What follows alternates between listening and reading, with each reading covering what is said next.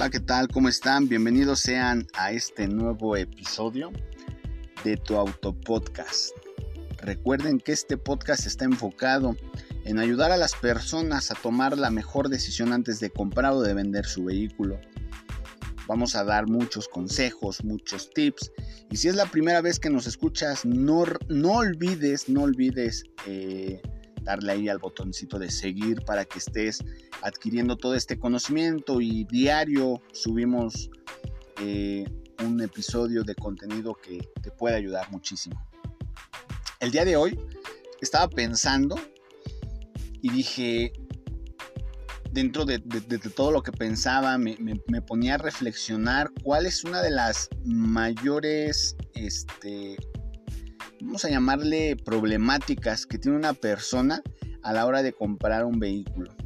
Eh, no vamos a hablar de, conflictos que existen en el vehículo, que existe a lo mejor en el asesor, que existe en, el trámite. Vamos a hablar de, de, nosotros, de nosotros. Exactamente, si tú como persona, ¿qué conflictos tienes? Y le voy a llamar un conflicto porque lo estoy enfocando obviamente las emociones no, es un conflicto, ¿sabes? Pero para tomar la decisión de la compra de un vehículo, muchas veces nos puede llegar a perjudicar el no saber dominar nuestras emociones.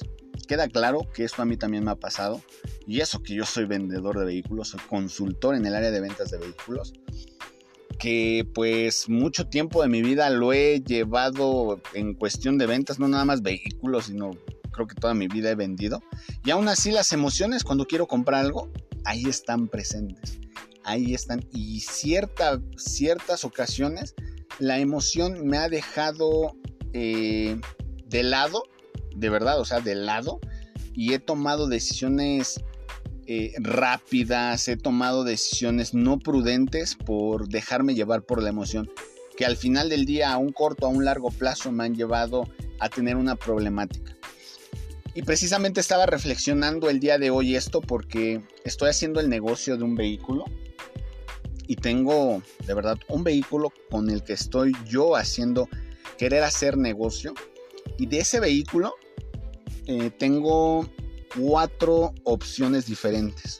O sea, porque estoy, estoy cambiando un vehículo que tengo eh, por otro tipo de, de marca, pues y teniendo cuatro decisiones en la, en la mesa, eh, platicaba hoy con, con mi mamá, que es eh, mi compañera de trabajo, los dos nos dedicamos a trabajar eso. Y, platicábamos precisamente eso, ¿no? Y me decía, ¿sabes qué? Hay que tomar las cosas con calma, tú lo sabes, este, no te dejes llevar por la emoción, están muy bonitos, pero yo creo que hay que darle tiempo, ¿no? A que las cosas fluyan. Y pues yo me puse a pensar y por eso me surgió la gran idea de grabar esto y dije, sí es cierto, o sea, la verdad es que sí, definitivamente las emociones nos hacen tomar decisiones que a veces no queremos y leí por en algún lado, si no mal recuerdo, esto está en un apartado de la Biblia que dice que la prisa es la madre del desorden. Y sí es cierto, al momento de comprar un vehículo, ¿por qué, ¿por qué hablo de esta manera? Al momento de comprar un vehículo, los asesores, los consultores sabemos que, que las emociones son un punto a nuestro favor, porque si logramos emocionarte con el vehículo, estamos casi casi dando por seguro que tú no te vas a bajar de este vehículo, que tú vas a dar el dinero, que tú vas a dar el apartado, que tú vas a firmar, que, que si me explico, que vamos a meter el trámite, porque sabemos que es eso.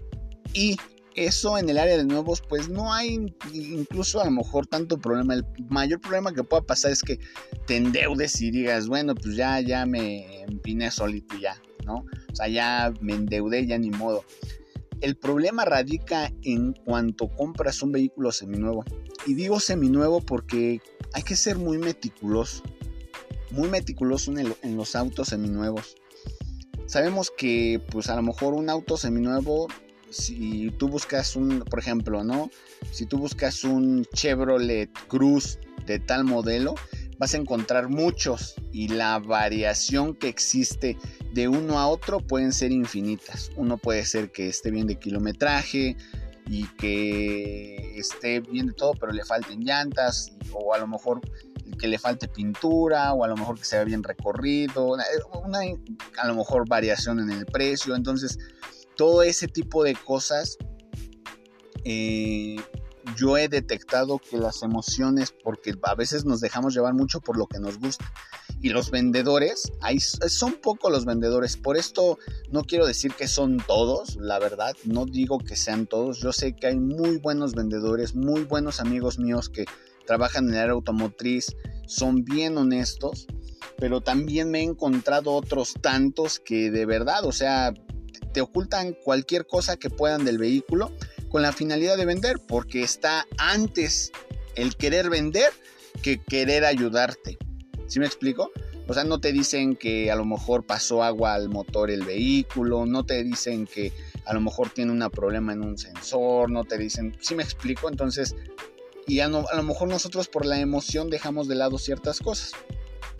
Entonces, yo que te sugiero, yo que te aconsejo que tú tienes que hacer al momento de comprar un vehículo. Estoy bien seguro que si tú quieres comprar uno, eh, al menos revisas como mínimo tres opciones y de esas opciones a lo mejor, bueno, a lo mejor tienes tres marcas de, en preferencia, algún de tres modelos en preferencia y de esos modelos buscas varias opciones. Lo primero que yo te podría aconsejar es, hay que revisar primero, primero, primero, primero el tema legal del vehículo. ¿Sale? ¿Por qué? Porque si un vehículo está mal de documentos, ni te emociones, maestro. De verdad, o sea, de verdad no, no hay, es más, no tendrías ni por qué ir a ver el vehículo. ¿Por qué? Porque el vehículo podrá estar súper guau, súper bonito, te emocionas, trae, al menos a mí, Alfonso, me encanta, ¿no? Que los carros traigan rines, que estén chaparritos y, digo, wow, no manches, está bien chido y dejo de lado la documentación que creen que va a pasar. Pues solamente yo solito me voy a atorar, ¿no? Porque la emoción ahí me está, mi gusto por los vehículos o a lo mejor por ese carro está eh, dominando la toma de decisiones. Pero si yo le pongo primero atención a lo mejor a la documentación. Ok, ya lo vi en fotos, ya lo vi a lo mejor en físico. Mira, antes maestro de que lo empiece a revisar, de que me termine de gustar, coméntame cómo está el documento. No, pues está así, así, así, así. Y que tú puedas validar esa información es creo que uno de los principales. Carro, por muy bonito que esté, está chueco, no sirve. No sirve, señores. ¿Vale? Después de que ya a lo mejor ya revisaste documentos, resulta que está bien en Repuber, resulta que este, a lo mejor te vas a Ocra y eh, lo revisas, a lo mejor no sé, a la fiscalía donde, donde tú revises los vehículos, das a saber que, bueno, más bien eh, tienes la certeza que el vehículo está bien, pues adelante. Eh, vamos al siguiente paso que ya es revisar todo el vehículo. Y cuando ya estás revisando el vehículo, ya que tienes la certeza de que los documentos están bien, ya que tienes así la seguridad, dices, ay, sí me gusta, eh, sí me gusta. Entonces empiezas a revisar. ¿Qué es lo primero que una persona revisa cuando, bueno, depende de esto, cuando quiere comprar un vehículo, yo creo que depende si es hombre o es mujer, y si le gustan o no los vehículos. Pero lo que yo he visto, que lo primero que revisa una persona cuando es un auto seminuevo es el motor. Y saben qué? Tenemos esa mala costumbre de nada más querer abrir el cofre y pensar que viendo el motor y se ve limpiecito dices, nah, este motor está perrón, este motor está enterísimo, maestro. Pégate, no, no tira ni gota de aceite. Pues sí, no tira ni gota de aceite, se ve bien limpiecito, pero hay que revisar realmente que el motor sea funcional y que tenga un tiempo de vida estimado, eh, pues que a ti cubra, tus necesidades. ¿Sí me explico? ¿Y eso cómo lo puedes hacer? Pues fácil y rápido con un especialista, con un mecánico, pero de tu confianza, no de la confianza del que te vende el vehículo, es de tu confianza. Al menos yo les puedo decir que eh, los vehículos pues los revisamos de esa manera. Hay muchísimas eh, formas de poder revisar un vehículo en temas mecánicos, dependiendo la marca, dependiendo el modelo, dependiendo de muchas cosas. Eh, puede ser por medio de escáner, puede ser por medio de revisar compresión, revisar fugas, revisar este, pues a lo mejor también kilometraje, hacer una relación entre kilometraje, eh, cómo está en el estado físico, llantas, o sea, debe debe de existir una coherencia completa del estado físico del vehículo con lo mecánico. Por ejemplo, imagínate que vamos a buscar un vehículo, vamos a llamarle un Beat 2018, ¿sale? Tiene dos años. En esos dos años, si tiene un uso, pues vamos a llamarle que esté dentro de los parámetros, no debería de traer arriba de 40 mil kilómetros. No debería de traer arriba de 40 mil kilómetros. Yo, eh, yo siempre más o menos le reviso que si es un uso cotidiano, a lo mejor te mueves en un promedio más o menos, le avientas 20 mil kilómetros al, al año, ¿sale? Obviamente hay personas que lo utilizan menos, ¿no? Pero si tiene 40 mil kilómetros, es 2018, y estás viendo que a lo mejor las llantas ya están bien podridas, o que dice 40 mil, imagínate que diga 40 mil kilómetros, te subes y el volante ya está bien desgastado, ¿no? Los asientos se ven maltratados, las agarraderas de, internas de la puerta del conductor las ves así todas maltratadas de que se ve que les dieron un uso, ¿no? Las alfombras se ven bien pisadas. Es lógico que a ese vehículo le bajaron el kilometraje. Es lógico. Es lógico, no, no coincide la usabilidad o cómo se encuentra el estado físico del vehículo con el kilometraje. Por muy bonito que veas el vehículo así de, de su motor, de no es coherente. Por muy poco kilometraje que tenga, no es coherente. Hay vehículos que traen un kilometraje elevado y están muy bien este, cuidados. Y también ahí tú tienes que hacer un balance. La forma de revisar un vehículo es de una y mil maneras. Creo que lo principal es revisar motor, transmisión. Vamos a hablar en otro podcast de cómo revisar una transmisión automática, sobre todo las automáticas, porque es cuando la gente tiene más problemas. Este le genera un poquito más de desconfianza, pero vamos a hablar de ese tema en otro podcast. Es motor, transmisión, el estado físico, hay que revisar que no tenga golpes en las líneas, abrir cofres, ver los, los postes, que no esté a lo mejor soldado, remachado, que no esté parchado. Eh, revisar a lo mejor la parte de atrás, digo, de atrás de abajo del vehículo para ver cómo, cómo es que este, se encuentra ese estado. Eh, llantas, frenos. Cuando tú ya revisas todo eso y cumple con, con dices, bueno, pues sí es coherente, ¿no? Lo que estoy comprando eso a lo mejor le debes de prestar más atención a los vehículos que son modernos, pero ya si estás buscando a lo mejor un, clásico de clásicos, ¿no? Vamos a pensar un Bocho, un Atlantic, un este carro por ahí de los 80, 70, 90, pues ya tienes que ahí hacer ya un balance porque pues obviamente son carros que ya tienen más de 20 años fuera este, circulando y pues obviamente los kilometrajes ahí ya dejan de ser obsoletos. Ahí ya te debes de fijar más por el estado físico del vehículo, de cómo se encuentre y revisar al 100% el motor, ¿no? Y hacer un balance de, todo lo que tienes que comprar, pero el hecho de que tú te dejes llevar por las emociones de me gusta y no revises documentos y todo eso, pues te puede meter en un conflicto bastante este, complicado, ¿no? A largo plazo. Si tú ya revisaste documentos, está perfecto. Ya revisaste el estado físico. Hay una coherencia entre usabilidad, kilometraje y cómo se encuentra. Entonces el siguiente paso es que pues hagas una propuesta, ¿no? Eh, para hacer la negociación de un vehículo, yo creo que Sí es cierto que los vehículos seminuevos son joyitas andando. ¿Y por qué digo joyitas andando? Porque si ya viste ese vehículo que tiene ciertas especificaciones, no vas a encontrar otro igual. O sea, otro seminuevo igual, no lo vas a encontrar. Si está en perfectas condiciones, no lo vas a encontrar. Pero sí te recomiendo que te tomes tu tiempo para analizar. A lo mejor puede que encuentres uno un poquito mejor. Puede.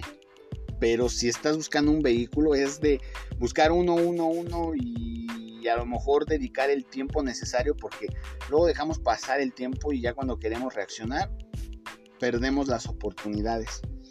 Date el tiempo necesario para, si vas a hacer un, un financiamiento, vas a sacar un crédito, tómate el tiempo necesario para hacer tus números, para que hagas un balance de gastos, para que la emoción no te deje, no, no, no te cierre los ojos, los oídos y digas, sí, sí, firmo y a la mera hora pasan dos años y ya estás bien atorado, estás endeudado, estás con la soga en el cuello. Creo que es una decisión sumamente importante. Eh, vamos a ser bien honestos, el tema de seguro gratis, garantía extendida, este, servicios, mantenimiento y todo eso en los vehículos seminuevos, porque también existen los seminuevos, eso es una mentira cuando el vehículo es comprado de a crédito. No te creas cuentos que no. Al final del día, en, interés, en, por todo lo que vas a pagar por un vehículo, este es recuperado. Al menos, y nada más haz un análisis. Vete a cualquier eh, financiera que quiera que, que te ofrezca un crédito vehicular con una tasa de interés bajísima, no te ofrece otros beneficios, solamente la tasa de interés bajísima. No te ofrece seguro gratis, no te, hay pocas, alguna que otra sí lo hará por adquirir una cartera de clientes, pero la gran mayoría no lo hace. En lo personal yo les puedo decir que este Motorfy, que es la financiera con la que yo como consultor trabajo, que es 100% digital, que no se anda enrollando en todo ese tema de que no, seguro gratis y esto y lo otro y aquello y. Y ¿por qué? Porque al final del día lo único que busca es financiar el vehículo, adquirir un, porcentaje de ganancia en la tasa de interés y tan tan. Eh, entonces, creo que cuando haces todo ese proceso, cuando congelas un poco tu cabeza, cuando eh, te pones a pensar detenidamente y analizar y revisar opciones es cuando puedes tomar una decisión completamente certera de la compra de un vehículo. Al menos les puedo compartir que hoy me, viene esa situación de decir, no, tengo que cambiar este carro, tengo cuatro opciones, este por cual, y, quise ser impulsivo y, pues, o sea, la emoción en ese momento me, me envolvió, ¿saben? O sea, si yo no hubiera detectado eso, si yo no hubiera, este, pues en este caso me hubiera auxiliado de, mi compañera de trabajo, que es mi mamá, en ese, en ese momento, pues hubiera a lo mejor incluso tomado una decisión incorrecta al momento de hacer un trueque, al momento de hacer una negociación. Y eso me pasa a mí, que soy consultor, le pasa a cualquier persona, solamente hago este episodio para que tú seas consciente de que las emociones nos pueden llevar a tomar decisiones incorrectas.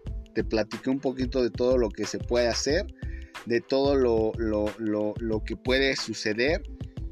Eh, no lo hago con la finalidad de hablar mal de los asesores, mal de los que se dedican a vender carros, porque yo me dedico a eso.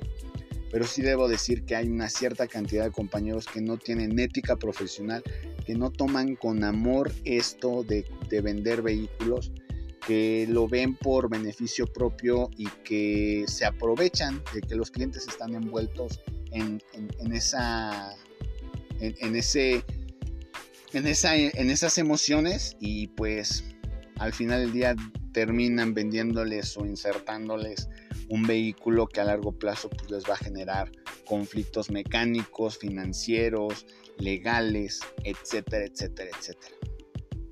Al menos les puedo decir yo que pues el vender, el ser vendedor significa más que vender, significa ayudar, significa ver por los demás, porque creo que a ninguna persona que sea comprador le gusta ser engañado y creo que ningún eh, vendedor quisiera ser tan, también engañado. Digo, aunque seamos vendedores, siempre nos enfrentamos a algún vendedor, siempre, en todo momento. Nada más voltea a ver, voltea a ver todo a tu alrededor. Y aunque seas abogado, aunque seas eh, médico, lo que seas, la profesión que tengan, son vendedores. Todo mundo. Incluso hasta para gustarle a una persona te tienes que vender. Para buscar un trabajo te tienes que vender. Entonces, eh, las ventas y las emociones creo que es un tema que deben de considerar y que tomar muy... Eh, tener cuidado, nada más en detectar que las emociones no nos pueden dominar al momento de tomar una decisión, ¿vale? Y pues bueno, creo que ya me estoy enrollando demasiado. Me tengo que ir porque me están esperando para ver una película. Los dejo hasta aquí. Gracias por prestarme estos 20 minutos de su tiempo. Los quiero mucho a todos los que nos oyen. Estoy sumamente agradecido por todas las personas que nos están escuchando en Estados Unidos, en México. Muchas gracias a todos ustedes. Espero estarles regalando información de alto valor. Si tienen alguna eh, duda, si tienen algún comentario, por favor busquen en mis, en mis redes sociales como Alfonso Rocha o en Carsben, la página de, la consultora. Y ahí nos pueden escribir cualquier situación, cualquier duda, cualquier cosa que quieren que eh, toquemos en este auto podcast. Lo vamos a hacer, créanmelo, lo vamos a hacer. Muchísimas gracias, que Dios los bendiga, cuídense mucho y nos vemos hasta el siguiente episodio. Adiós.